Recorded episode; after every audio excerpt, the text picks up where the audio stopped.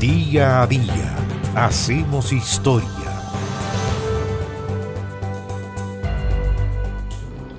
Reforma agraria, un término por el cual se han producido tantos conflictos. ¿Quién fue el primer reformador agrario?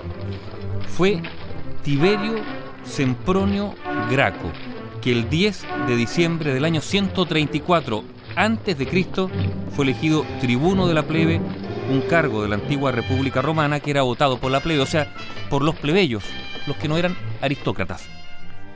Tiberio Graco pertenecía a una de las más ricas y destacadas familias de Roma, los Graco, y con solo 21 años dejó Roma para unirse a las legiones militares en Hispania. Sí, porque entre las familias patricias romanas la tradición era que sus jóvenes partían a guerrear y por más tiempo que los plebeyos. Por aquellos años, estamos hablando de los siglos II y III antes de Cristo, el Imperio Romano había aumentado dos veces su extensión. Y aunque los soldados todavía eran voluntarios, en realidad se trataban de pequeños, modestos ciudadanos romanos que poseían pequeñas granjas.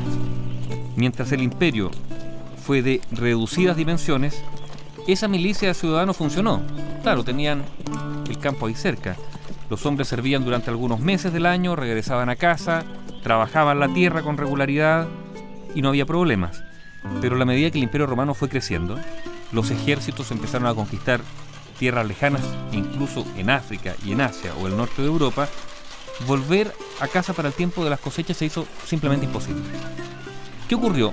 Que con esas ausencias de estos ciudadanos romanos que partían a la guerra, esa ausencia fue aprovechada por los aristócratas que así aumentaron sus posesiones y haciendas comprando esclavos para trabajar la tierra, tierras que en la práctica tenían a sus dueños ausentes.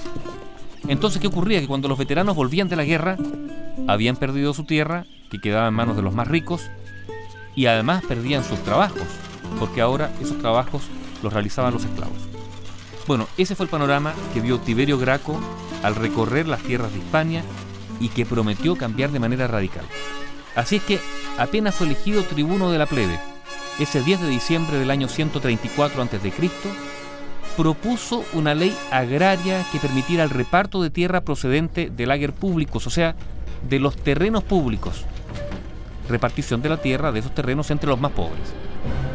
Los senadores romanos simplemente se horrorizaron. ¿Por qué? Porque esa ley amenazaba sus propias haciendas y en consecuencia su supervivencia política. Y además, si se aprobaba, iba a convertir a Tiberio Graco en el ídolo de la masiva clase baja romana y por lo tanto probablemente lo iba a convertir en el hombre más poderoso de Roma. Este proyecto de Tiberio Graco preveía que la puesta en marcha de la operación corriera a cargo de una comisión de tres miembros elegida anualmente, pero la aristocracia senatorial se opuso valiéndose de otro tribuno de la plebe, Marco Octavio, para vetarlo. Sin embargo, Octavio fue a instancias del propio Tiberio Graco depuesto de su magistratura, lo que fue interpretado por muchos senadores como un acto inconstitucional. Y finalmente, en todo caso, el proyecto fue aprobado. En el verano del año 133 a.C. se convocaron los comicios que debían decidir la reelección de Tiberio Sempronio Graco como tribuno de la plebe, lo cual, sin estar prohibido, atentaba contra la costumbre establecida, vale decir, no había la práctica reelección.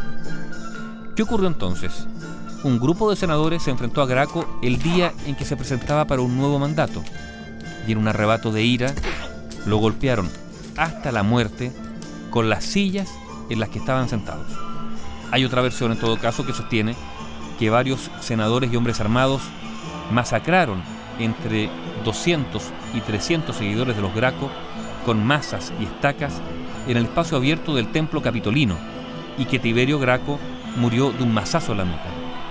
Como sea, lo cierto es que Tiberio Graco fue asesinado, sea a sillazos o ya en una operación mayor, y su cuerpo fue arrojado al río Tíber, el río que cruza Roma, negándosele toda sepultura. Los esfuerzos de reforma agraria fueron continuados por su hermano, Cayo Graco, quien también fue asesinado por los mismos motivos.